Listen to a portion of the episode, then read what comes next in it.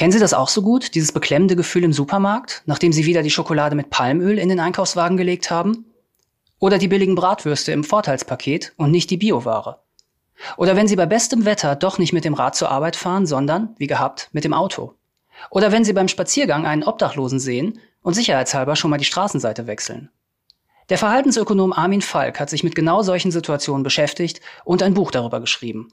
Es heißt, warum es so schwer ist, ein guter Mensch zu sein und ist wohlgemerkt kein Ratgeber. Vielmehr zeigt Falk anhand etlicher Studien, unter welchen Bedingungen wir uns moralisch verhalten und wann wir lieber auf den eigenen Vorteil setzen. Mein Name ist Kai Spanke, ich bin in unserem Feuilleton für die neuen Sachbücher zuständig und spreche im FAZ Bücher Podcast nun mit Armin Falk. Hallo, Herr Falk. Hallo. Die These Ihres Buchs, die steckt ja schon im Titel. Es ist offenbar sehr schwierig, ein guter Mensch zu sein. Wann aber ist man eigentlich ein guter Mensch? Ja, das äh, ist eine gute Frage. Darüber streiten sich die Philosophen seit gut 2000 Jahren, jedenfalls hier in der okzidentalen äh, philosophischen Tradition. Ich habe versucht, in dem Buch eigentlich äh, niemandem zu sagen, was jetzt das Richtige ist oder geschweige denn jemandem das äh, vorschreiben zu wollen, sondern habe mich ja so auf eine sagen wir mal, so einen allgemeinen Konsens zurückgezogen. Und danach ist ein Verhalten dann äh, unmoralisch, wenn ich jemanden ohne guten Grund und absichtsvoll einen Schmerz oder Schaden zufüge. Und das gilt eigentlich ziemlich universell über Kulturen und Religionen hinweg. Und das ist sozusagen meine Arbeitsdefinition. Und ich glaube, vielleicht für zweite Bemerkung zu der Frage, für das Verständnis des Buchs und auch für die Frage, über die wir jetzt gleich reden, ist eigentlich wichtig, dass jeder Einzelne oft ziemlich genau weiß, was er oder sie für richtig hält. Und äh, daran sollte man sich orientieren. Ich glaube, jeder weiß ziemlich genau, was er von sich erwartet. Und äh, darum geht's, warum das schwer ist. Und äh, das ist für jeden vielleicht so ein bisschen verschieden. Und es gibt auch na, Streit darüber. Manche finden zum Beispiel Abtreibung das Teufelszeug, andere finden es ein Menschenrecht. Es gibt also in vielen politischen Diskussionen äh, moralisch sehr unterschiedliche Meinungen. Das ist auch ein wichtiges und interessantes Thema, aber ich glaube, es geht jetzt um Fragen, wo wir eigentlich wissen, was wir wollen oder was wir für richtig erachten. Und dieser Gegenstandsbereich ist ziemlich groß. Mhm. Seit wann forschen Sie über prosoziales altruistisches Verhalten? Also ich habe tatsächlich angefangen äh, direkt zu Beginn meiner Promotion in Zürich und habe festgestellt, dass äh, Prosozialität hatte mich vorher schon interessiert, auch im Studium. Gerade das Phänomen Vertrauen hat mich hat mich sehr fasziniert eigentlich was ist eigentlich Vertrauen, wieso vertrauen sich Menschen, weshalb ist das auch ökonomisch so relevant. Und äh, bin dann glücklicherweise an einen Lehrstuhl geraten bei Ernst Fehr und, und äh, Kolleginnen und Kollegen, die experimentell arbeiten und habe dann festgestellt, dass das sozusagen genau mein Ding ist, Experimente zu machen, Menschen in Situationen zu bringen, in denen ich dann in kontrollierter Art und Weise gucken kann, welche Bestimmungsgründe unser Verhalten äh, bestimmen. Und äh, Verhalten ist das, was mich eigentlich am allermeisten interessiert. Und prosoziales Verhalten, also Altruismus, faires Verhalten, Reziprozität und diese Dinge, ist natürlich eine ganz wesentliche Klasse innerhalb äh, der, des Verhaltens und äh, das hat mich eben seit Beginn der Promotion schon interessiert. Mhm. Hat sich im Laufe dieser Zeit Ihr Menschenbild verändert? Ja, das, das habe ich mich neulich auch ehrlich gesagt mal gefragt.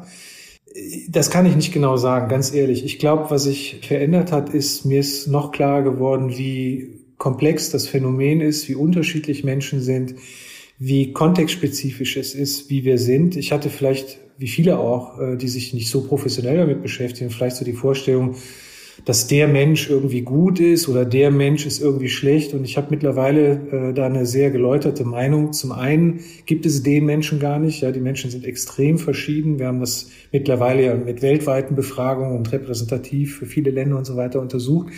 Und das Zweite ist, auch jeder Einzelne von uns ist nicht immer gleich. Und das hängt eben sehr stark von den Situationen ab. Das heißt, es gibt so zwei fundamentale Treiber eigentlich prosozialen Verhaltens. Das eine ist der Kontext oder die spezifische Situation, in der ich mich befinde. Äh, darum geht es viel in dem Buch auch. Und das andere ist unsere Persönlichkeit, unsere Disposition. Also manche legen größeren Wert auf das Wohlergehen anderer als andere und sind von daher auch von ihrer Disposition prosozial als andere.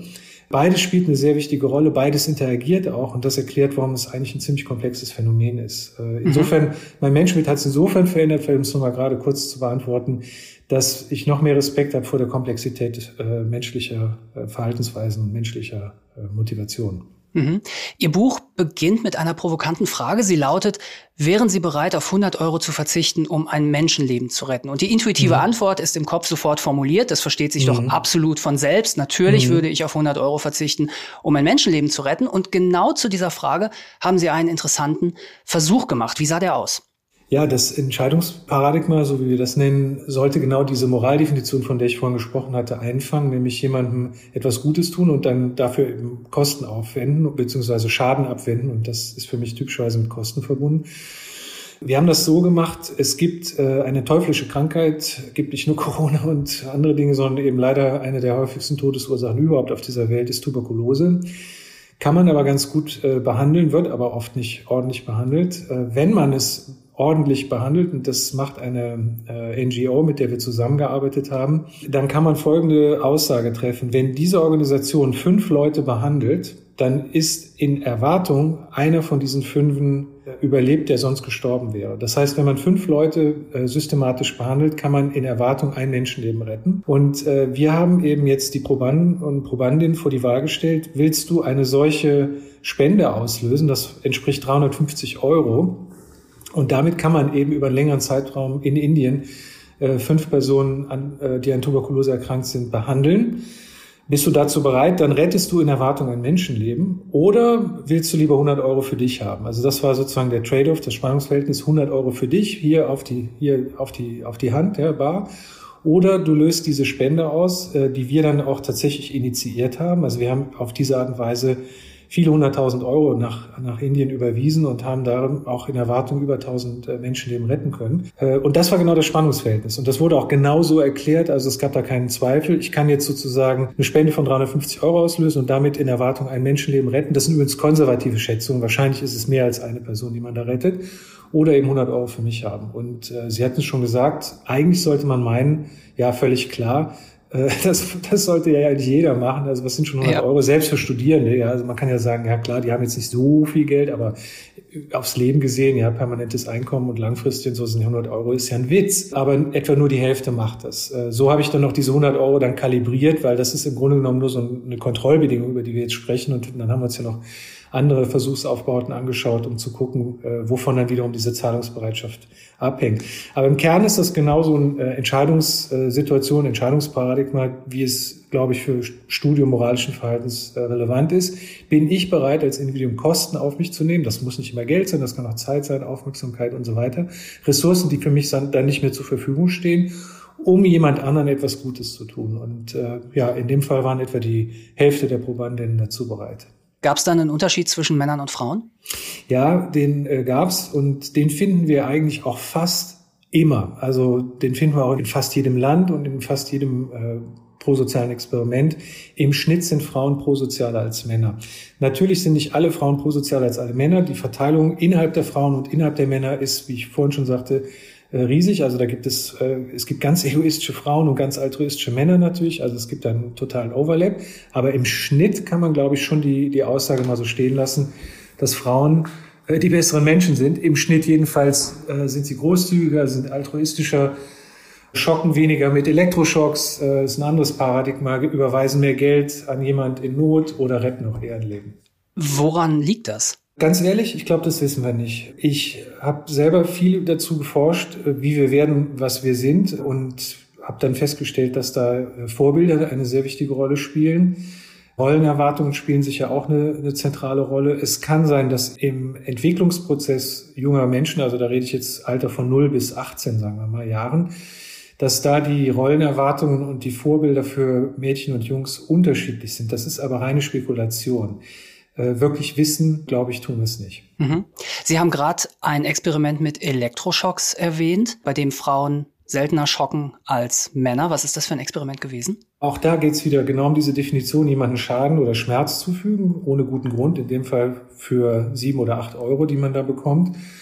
Und äh, das sind äh, medizinisch völlig unproblematische Elektroschocks. Nicht, dass jetzt ein Hörer oder Hörerin denkt, äh, der ist ja wahnsinnig, was er da macht. Das geht auch alles durch die Ethikkommission natürlich. Ist völlig unbedenklich.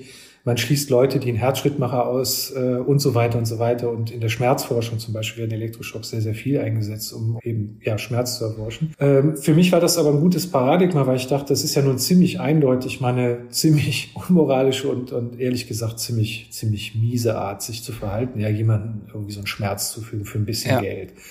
Und das machen Frauen weniger als Männer, aber wichtiger für mich war nochmal hier zu gucken, wovon hängt das ab. Und einer der Faktoren, die ich mir in dem Zusammenhang angeschaut habe, war, ob ich das eher mache, wenn ich mit meinem Selbstbild konfrontiert werde, also wenn ich mich selber während der Entscheidung sehe.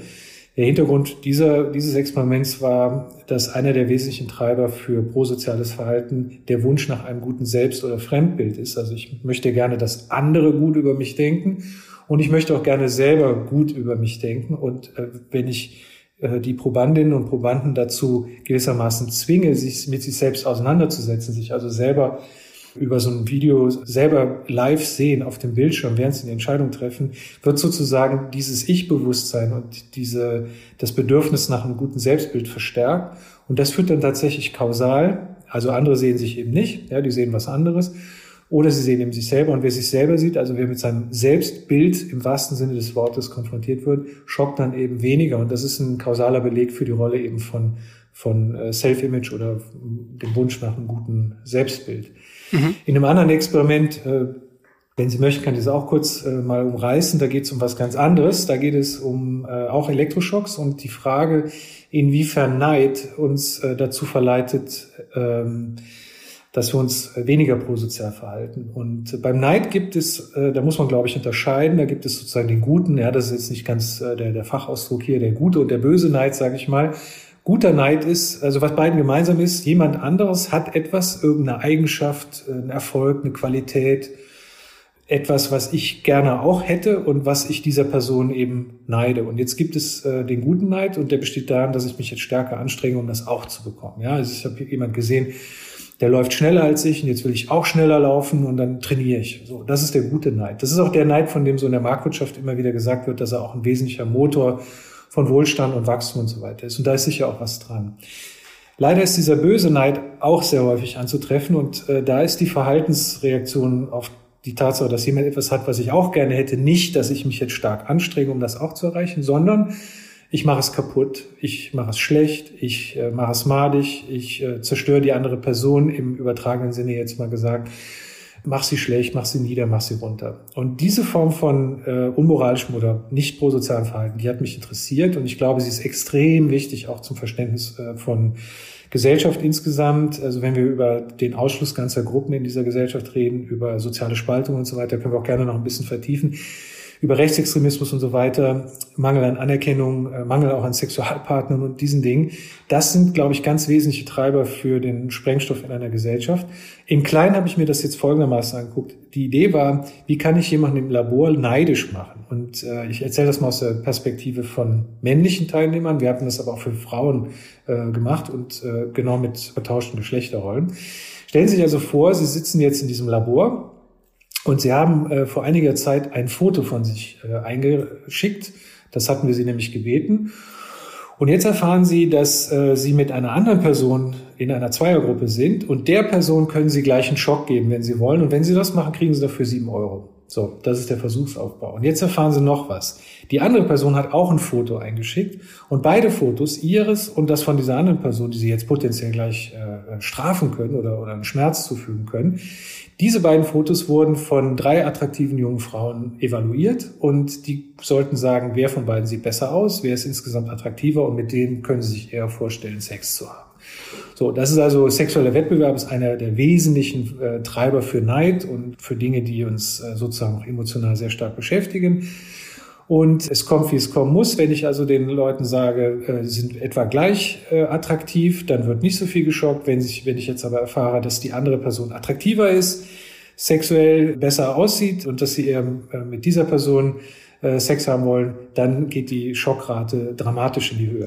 Und äh, das ist genau jetzt dieser kausale Effekt von Neid. Ja, da ist jemand, der hat was, was ich auch gerne hätte und die blöde Sau, jetzt hau ich da eine rein. Und das ist dieser, dieser Effekt von Neid. Und das ist eben der, der schlechte Neid. Und in dem Sinne kann eben äh, Neid dazu führen, dass es äh, weniger prosoziales Verhalten gibt. Ist es nicht unglaublich, dass man das für sieben oder acht Euro macht? Wenn ich jetzt jemanden schocken würde für 500 Euro und ich weiß, es ist harmlos, es ist eine mhm. Sache, aber für sieben mhm. oder acht Euro ist es doch absolut absurd. Ja, finde ich auch. Ganz ehrlich, finde ich auch. Ähm, wir, diese, diese Werte kommen natürlich zustande, weil ich das vorher ausprobiere. Und ich hatte vorher, genau wie Sie jetzt, nehme ich mal der, der Frage, auch erwartet, dass ich viel höhere Beträge zahlen muss um etwa die Hälfte also dazu zu bringen, es zu tun und es nicht zu machen. Weil das ist für die Ausgangssituation, um, um nachher statistisch was zu machen mit, mit verschiedenen Bedingungen und so weiter, ist das, ist das wünschenswert. Ne? Wenn alle schocken oder keine schocken, dann haben sie ja keine Variation, die sie sich nachher anschauen können. Und äh, dann probiert man das so ein bisschen aus. Und äh, wenn sie dann zu viel Geld geben, ja, dann macht das eben jeder. Äh, wenn sie gar nichts geben, dann macht das natürlich auch kaum einer oder gar keiner. Aber äh, für, ja, für relativ kleine Geldbeträge äh, sind die Leute eben schon bereit, das zu machen. Und ich äh, kann dem nur zustimmen, was Sie sagen. Mich hat das auch irritiert und irritiert auch immer wieder. Wie aussagekräftig sind solche Versuche? Denn die Probanden wissen doch, ich bin hier in einer Versuchssituation, ich werde beobachtet, das wird ausgewertet. Können die überhaupt authentisch sein? Das ist eine gute Frage und das ist natürlich so eine, so eine Grundsatzfrage äh, gegenüber eigentlich fast jedem experimentellen Aufbau, vor allem wenn er im Labor stattfindet. Ich würde mal so sagen, ich glaube, aus der gesamten Literatur, die es mittlerweile zu solchen und, und, und ähnlichen Fragen gibt, sind die Befunde aus dem Labor qualitativ sehr verlässlich. Also was ich damit meine ist, das Motiv, das Neid mich dazu verführt, sozusagen jetzt äh, mich unmoralischer zu verhalten. Diese qualitative Aussage, die man im Labor gewinnt, die würde ich sagen, ist hochvalide und die kann ich sozusagen aus dem Labor auch übertragen auf andere Kontexte. Was ich nicht so gut kann unter Umständen ist, das äh, sozusagen auf die auf den Eurobetrag genau oder auch quantifizieren. Das ist, glaube ich, schwer. Dafür brauche ich repräsentative Stichproben. Da, da hätte ich gerne den kompletten Bevölkerungsdurchschnitt, also alte Menschen, äh, junge Menschen, äh, Frauen, Männer, gebildet, ungebildet, äh, arm, reich, äh, arbeitslos, nicht arbeitslos und so weiter, religiös, nicht religiös. Da hätte ich gern das ganze Spektrum, weil natürlich viele dieser äh, unterschiedlichen äh, Gruppen sich auch unterschiedlich verhalten. Das heißt, die Repräsentativität ist häufig bei so Studentensamples nicht gegeben. Aber qualitativ kenne ich eigentlich keine einzige Studie, die nicht irgendwie, wenn sie später im Feld oder mit, mit anderen Verfahren versucht wurde zu überprüfen, sich nicht dann auch im Feld gezeigt hätte. Insofern würde ich sagen, das Labor ist eine ganz wesentliche Quelle äh, sozialwissenschaftlicher Evidenz und erlaubt eben ein Maß an Kontrolle und an, an Verständnis für die Situation, die mich interessiert, die ich typischerweise außerhalb des Labors so gar nicht äh, bekommen kann. Aber Sie haben recht, Verallgemeinerung braucht dann nochmal eine andere Stichprobe und braucht dann möglicherweise auch nochmal andere äh, Befunde. Deswegen habe ich in dem Buch auch versucht, äh, neben den Laborexperimenten, wo es geht, auch äh, Feldexperimente, Survey-Experimente, überhaupt auch Befragungen und auch Alltagsbeispiele zu bringen, um das sozusagen auch äh, mit ja, in Resonanz zu bringen, sage ich mal, zu, zu Alltagserfahrungen. Mhm. Wenn man jetzt sagt, äh, gut, wir haben diese Erkenntnis, ich will vor mir selbst möglichst optimal dastehen, ich benehme mich unmöglich, wenn ich neidisch bin, wir haben das im Labor gesichert, kann daraus so etwas wie eine konkrete Empfehlung folgen, zum Beispiel für Unternehmen oder für die Politik? Auf jeden Fall. Also das ganze letzte Kapitel versucht eigentlich sozusagen die Lektion, die man aus den äh, Befunden ableiten kann, auch für die Praxis äh, fruchtbar zu machen. Und genau wie Sie sagen, das ist einmal für das Individuum selber, da würde ich sagen, gilt zum Beispiel, dass es sehr wichtig ist, sich ehrlich zu machen, denn gerade weil ich das Bedürfnis habe, vor mir gut dazustehen und vor anderen, gibt es eine sehr starke menschliche Tendenz, sich die Welt ein bisschen schön zu reden. Das fängt mit dem falschen Erinnern an, an meine Heldentaten, die ich angeblich begangen habe und das Vergessen von dem, was nicht so gut war, geht so über Dinge wie moralische Buchhaltung oder die Tatsache, dass ich mir Geschichten erzähle, die so halb wahr sind. Ja, so Stichwort, naja, so ganz sicher ist das ja nicht mit dem menschengemachten Klimawandel, wieso soll ich deswegen auf mein Auto verzichten und so weiter und so weiter. Also das ist auf, der, auf dem Level vom Individuum, würde ich sagen, ganz wesentlich, dass man sich ehrlich macht und dass man äh, versteht, welche psychologischen Fallstricke eigentlich überall im Alltag lauern. Dann auf der Ebene von Organisationen und Firmen, da spielt vor allem, weil es um kollektive Entscheidungen geht, äh, das, das Phänomen Diffusion von Verantwortung eine ganz wesentliche Rolle dass ich also oft für die Ergebnisse nicht individuell zuständig bin oder glaube zuständig zu sein Und das eröffnet dann die Möglichkeit, mich damit rauszureden, dass andere das ja nachgucken können oder nochmal überprüfen, dass andere zuständig sind, dass es sozusagen nicht ich bin, der für das Ergebnis zuständig ist. Und wenn das aber alle sagen, dann kommt es eben genau zu dieser Diffusion von Verantwortung und am Ende passieren Dinge, Beispiel dieses Skandal, die vielleicht der Einzelne eigentlich alle gar nicht gewollt haben, die aber dann im Kollektiv passieren. Und da gibt es auch ganz klar äh, Handlungsempfehlungen, was man dagegen tun kann. Und beim staatlichen Handel natürlich am Ende auch. Also zum Beispiel, dass man äh, sich darüber mal Gedanken macht, wie man so Reputationseffekte auch für staatliches Handeln nutzen kann, dass man sich überlegt, wie man durch Voreinstellungen äh, gutes Verhalten erleichtern kann. Ich sage mal ein Beispiel von vielen, gerade auch weil es jetzt äh, mit dem Thema Gasknappheit auch perfekt passt. Die Tatsache, dass wir viel Energie verbrauchen, hängt auch damit zusammen, dass uns oft gar nicht klar ist, äh, wie viel Energie wir in dem Moment eigentlich verbrauchen. Und da gibt es eine schöne Studie von meinem Kollegen hier aus Bonn, äh, Lorenz Götte, der gezeigt hat, dass wenn ich während des Duschens daran erinnere, wie viel äh, Kilowatt ich da jetzt gerade verbrauche, äh, die Leute nachhaltig äh, kürzer und weniger heiß duschen und damit eben einen erheblichen Beitrag zum Energiesparen senken, äh, leisten. Das war damals äh, vor allem motiviert natürlich mit Klimawandel, was ich auch für das viel, viel, viel, viel größere Problem halte als das was jetzt so als Gaskrise bezeichnet wird. Aber es zeigt eben, dass äh, sozusagen durch regulatorische Eingriffe, die aber niederschwellig sein können, hier gibt es ja gar nicht um Verbot, sondern dass man Bewusstsein schafft, dass man überhaupt den Konsumenten, die Konsumentin in die Situation äh, bringt, autonom zu entscheiden, was sie wirklich will. Dafür muss sie wissen, was die Konsequenzen ihres Handelns sind. Und das kann man zum Beispiel in der Konsumentscheidung, jetzt habe ich das Beispiel Duschen genannt, äh, machen. Ich könnte es aber auch über Kennzeichnungspflichten, über äh, Labels und so weiter machen. Wie beispielsweise, wenn ich jetzt an der Obsttheke bin und habe da zwei Sorten Äpfel, die, die, sagen wir mal, für mich beide gleich gut aussehen, ja, und die kosten vielleicht auch ungefähr dasselbe, aber der eine hat halt einen viel höheren CO2-Abdruck als der andere. Und wenn ich das nicht weiß, wie soll ich dann eine moralisch relevante Entscheidung treffen? Also den Konsumenten, die Konsumentin in die Lage versetzen, diese Entscheidung wirklich zu treffen. Das mhm. ist für mich auch eine ganz wesentliche Forderung an regulatorisches Handeln. Mhm. Sie haben jetzt zweimal den äh, Klimawandel erwähnt. Eine Befragung der Meinungsforscher von Infratest DIMAP zeigt, dass 11 Prozent der Deutschen nicht daran glauben, dass der Klimawandel menschengemacht ist. Das mhm. ist jetzt nicht nichts, aber es ist auch nicht eine riesige Menge. Trotzdem sind diese Leute allenthalben relativ gut vernehmbar. Woran liegt das? Ja, wir haben gerade eine sehr ähnliche Umfrage gemacht. Die Zahlen sind sehr ähnlich äh, wie die, die Sie gerade beschreiben. Die aber es ist, es ist, sagen wir so, dass 11 Prozent leugnen den, aber es gibt mehr Leute dann wiederum, das weiß ich, ob die das auch abgefragt haben, wir haben das aber auch abgefragt, nämlich etwa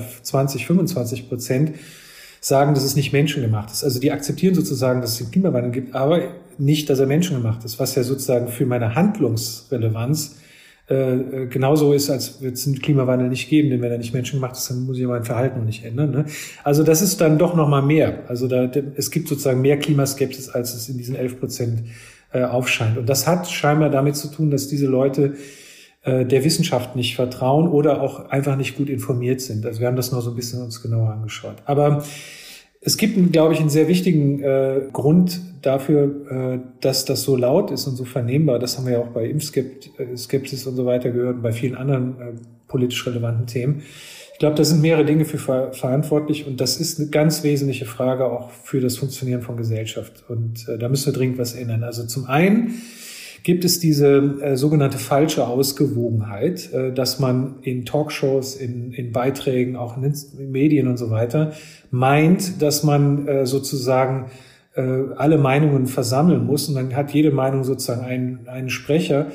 Die Tatsache, dass aber für den einen Sprecher 95 Prozent aller wissenschaftlichen Befunde sprechen und für den anderen überhaupt keine vielleicht oder, oder, oder eine ganz kleine verschwindende Minderheitenmeinung, ist natürlich dem Zuschauer gar nicht so klar. Das heißt, es wird dann sozusagen so eine Art Gleichgewicht hergestellt, obwohl es das faktisch überhaupt nicht gibt aufgrund der objektiven Informationen, die wir, die wir haben. Das heißt, das sieht aus wie Fairness und Ausgewogenheit, ist aber in Wahrheit eigentlich ein völliges Verzerren der, äh, des, des Kenntnisstandes, den wir haben. Und ich denke, dass es ein nachvollziehbarer und vielleicht sogar auch gut gemeinter äh, Fehler und Irrtum ist. Es ist aber ein Fehler und es ist ein Irrtum und man sollte das lassen. Man sollte sagen, das ist eine Äh, es gibt so viel Evidenz. Es gibt überhaupt fast keine Frage, wo es so viel Konsens gibt in der Wissenschaft wie hier.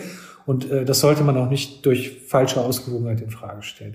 Das Zweite ist, ich glaube, das ist eine Sache, die mir sehr am Herzen liegt, dass wir in so einer gewissen, äh, wir leben in einem großen Missverständnis, würde ich das mal nennen. Die Politik behauptet permanent, äh, dass dass man den Deutschen hier nichts zumuten oder zutrauen kann und orientiert ihr Verhalten und ihre Rhetorik viel zu stark an Minderheiten, an vermeintlich relevanten Gruppen, statt wirklich die Politik für die Mehrheit zu machen. Ich sage das mal einem Beispiel. Wir haben vor einiger Zeit, als das mit dem Ukraine-Krieg losging, äh, verschiedene Fragen gestellt zur Bereitschaft, auf Energie und auf andere Dinge zu verzichten, um Putin zu schaden, dem Regime zu schaden. Nicht den Russen, sondern dem Regime zu schaden. Und es gab eine überwältigende Mehrheit dafür.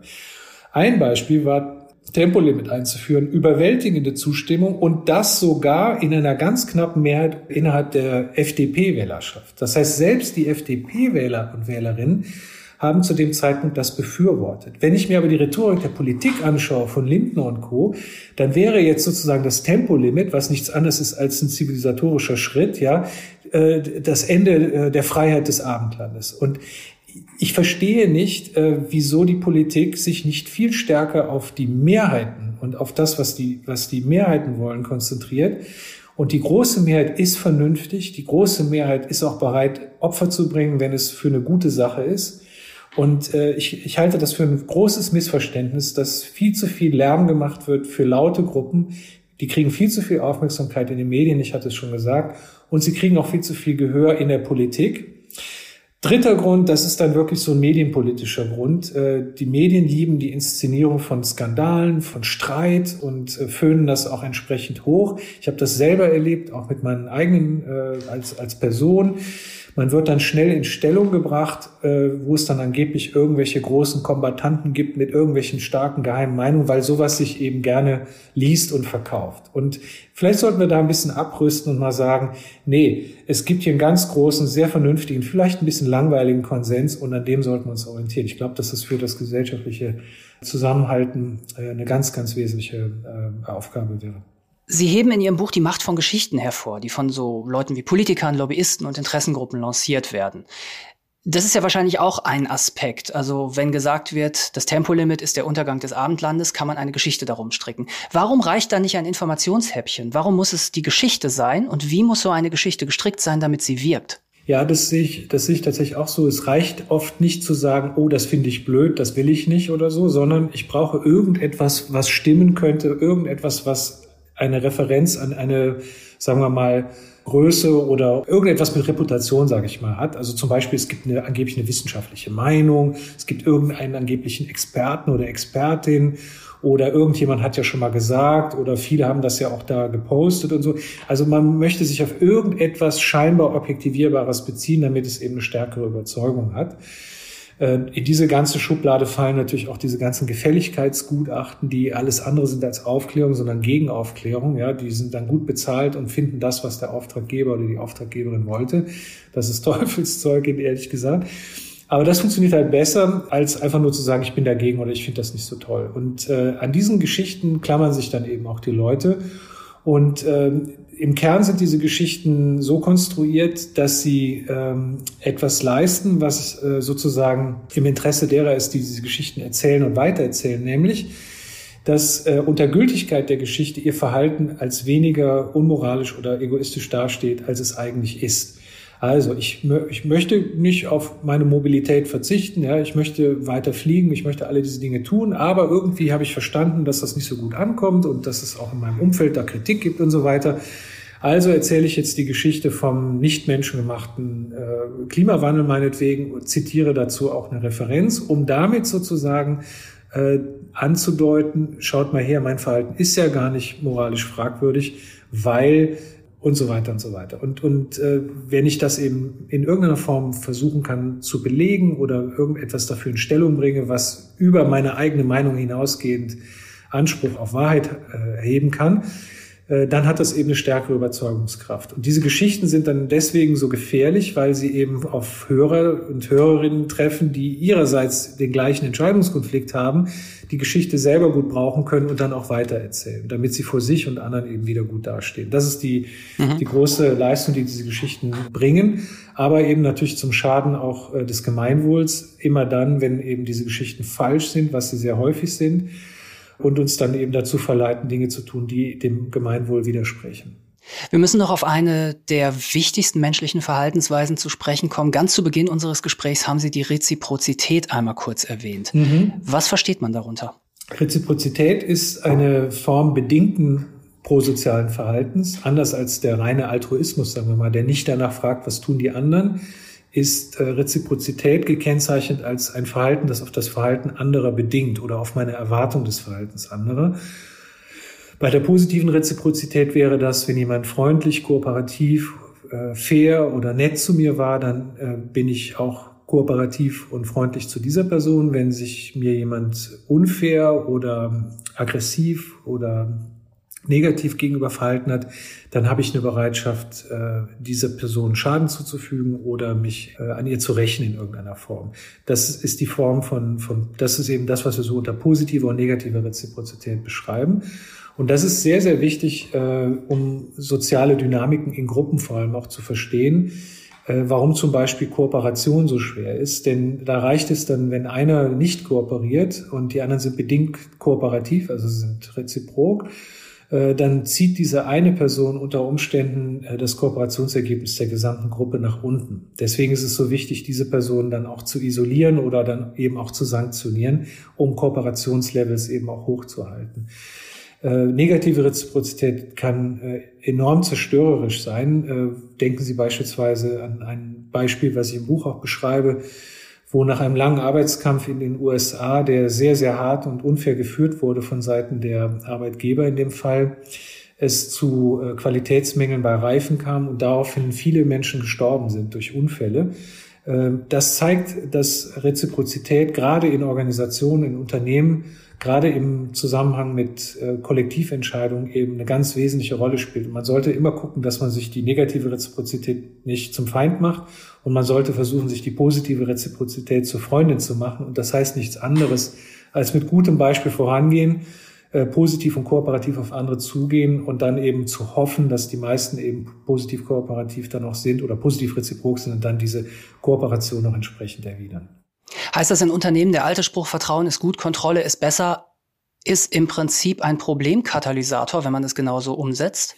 Ja, ähm, also da haben wir auch zu geforscht. Gerade das übermäßige Kontrollieren kann man als Form von unfairem oder aggressivem Verhalten verstehen. Und wenn es so verstanden wird, dann löst es sozusagen negativ reziproke äh, Antworten aus. Und das kann dann im Ergebnis schlechter sein, als auf Kontrolle zu verzichten oder eben weniger Kontrolle auszuüben. Oder wenn man Kontrolle ausübt, das zumindest äh, so zu kommunizieren, dass es nicht um dich als Person geht, also nicht um die Unterstellung, dass ich glaube, du bist ein schlechter Typ, sondern äh, dass man das äh, sozusagen macht, um insgesamt zu gucken, dass die Dinge nicht irgendwie aus dem Ruder laufen. Also was ich sagen will ist, in dem Moment, wo Kontrolle als eine Aussage wahrgenommen wird, dass jemand glaubt, ich bin kein guter Mensch, ich bin aber vielleicht gar nicht so ein schlechter Typ, dann ist diese Unterstellung genug, um mich dazu zu verleiten, äh, mich negativ reziprok zu verhalten. Und das finden wir in experimentellen Studien äh, ganz gut bestätigt. Das heißt also, Kontrolle kann versteckte Kosten in Form von negativer Reziprozität erzeugen. Man sollte aber das Kind auch nicht mit dem Bade ausschütten. Ich würde jetzt also nie so weit gehen zu sagen, also äh, man soll jetzt irgendwie so gar nichts kontrollieren. Die Leute sind ja auch nicht blöd, die verstehen ja auch, warum es auch sinnvoll sein kann, äh, bestimmte Dinge auch immer mal wieder zu überprüfen und zu kontrollieren. Aber wenn man es da übertreibt, äh, dann glaube ich, dann äh, ist es, wie Sie sagen, dann kann das wirklich nach hinten losgehen. Mhm. Sie schreiben in diesem Zusammenhang etwas sehr Interessantes, also Sie schreiben viel Interessantes, aber auch eben dies, nämlich in Bezug auf Vieh- und Landwirtschaft. Ich zitiere. Populationen, die von primär Viehwirtschaft betreibenden Vorfahren abstammen, sind nicht nur negativ reziproker, sondern heute auch häufiger in Kämpfe und Konflikte verwickelt. Das gilt für von Staaten geführte Kriege bis zu Gewalt von lokalen Gangs oder militanten Gruppen. Mord und Totschlag als späte Folge früherer landwirtschaftlicher Produktionsweisen. Wie kann das sein? Ja, das ist äh, tatsächlich, was wir finden. Ich kann jedem, den das interessiert, nur empfehlen, den gesamten Artikel zu lesen. Der ist recht umfangreich und äh, sehr detailliert, weil wir auch nachvollziehen, äh, wie diese kulturelle Prägung über 200, 300 Jahre eingeschrieben wurde und so weiter. Die, das ganze Argument geht auf eine berühmte äh, Hypothese zurück von äh, Richard Nisbet und, und Kollegen. Das ist die sogenannte Culture of Honor Hypothese. Die haben also, um es mal kurz zu sagen, äh, die haben folgenden Befund versucht zu erklären, wieso nämlich eigentlich in den südlichen Staaten der USA es zu sehr viel mehr Gewalt und Totschlag kommt als in den nördlichen Staaten und konnten da also verschiedene Dinge ausschließen und sind dann auf die Idee gekommen, vielleicht hängt das an der vorindustriellen äh, Produktionsweise und im Süden waren es eben vor allem, sagen wir mal, die Cowboys ja, mit ihren Herden mit mobilem Eigentum und im Norden war es stärker eben das immobile Eigentum, also mehr Farmer und äh, Ackerbau und diese Dinge. Und die Idee ist jetzt folgende, wenn ich mein Eigentum schützen möchte, äh, in einer Zeit, wo der Rechtsstaat noch nicht so gut ausgeprägt ist, dann ist das besonders schwer bei mobilem Eigentum, weil man es viel leichter klauen kann. Und so ein Acker kann man nicht so leicht klauen, aber so eine Herde kann man leichter klauen. Wie kann ich mich dagegen wehren? Wie kann ich mich dagegen schützen? Indem ich glaubwürdig sage, dass ich extrem negativ reziprok bin. Das heißt, wenn du auch nur einen Schritt auf mein Territorium machst, dann bist du ein toter Mann. Punkt. So. Und das muss ich dann auch durchziehen. Und wenn das glaubwürdig ist, also wenn ich diese Art von Kultur sozusagen, Culture of Honor, da kommt das dann her, wenn ich diese Kultur sozusagen lebe und weitergebe, dann kann ich auch mein Eigentum schützen. Und das ist eben wichtiger da, wo in der vorindustriellen Zeit mehr Viehwirtschaft war im Vergleich zu relativ mehr Ackerbau. Und was wir uns dann angeguckt haben, ist äh, das mit weltweiten Daten. Ich hatte vorhin schon mal kurz erwähnt, wir haben auch weltweit äh, Einstellungen, Präferenzen, sowas abgefragt, unter anderem eben auch zu Reziprozität. Und wir können jetzt Folgendes zeigen, dass in Ländern oder Regionen dieser Welt, wo in der vorindustriellen Zeit, also so vor gut 250 Jahren etwa, äh, primär Viehwirtschaft war, relativ zu Ackerbau, die Bereitschaft zu negativ reziprokem Handeln heute höher ist. Und äh, wir können auch nachvollziehen, wie das tradiert wurde, also zum Beispiel über Geschichten und über Märchen und so weiter, äh, wie sich solche Kulturen auch verfestigt haben. Und wir können auch zeigen, dass diese Disposition zur negativen Reziprozität auch heute noch äh, assoziiert ist, äh, also korreliert ist mit ähm, staatlicher und nichtstaatlicher Gewalt. Kann man anhand Ihrer weltweit erhobenen Daten sagen, dass es Länder gibt, so plakativ das klingt, in denen mehr gute Menschen leben als in anderen? Im Prinzip ja. Also man muss vielleicht bereit sein, ein, zwei, drei Annahmen mitzugehen und die kann ich ja mal gerade benennen. Also wir haben beispielsweise gefragt, äh, nehmen wir mal den Altruismus, also das ist jetzt nicht Reziprozität, sondern eine artverwandte Frage. Bist du bereit, äh, wenn du, sagen wir, überraschend Geld bekommst, das für einen guten Zweck zu spenden? Jetzt sagen wir mal, das entspricht jetzt unserer Definition von moralischem Verhalten. Ich tue für andere etwas Gutes und bin dafür bereit, auf Geld zu verzichten. Diese Frage haben wir vorher experimentell validiert. Das heißt, wir können zumindest für viele Personen sagen, dass wer da sagt, ja, ich bin bereit, äh, etwas zu spenden, auch tatsächlich bereit wäre, etwas zu spenden. Äh, das konnten wir jetzt in dieser weltweiten Befragung nicht äh, sozusagen durch Verhalten zeigen, sondern nur durch, durch Befragung. Aber wir haben es eben äh, diese Fragen vorher experimentell validiert.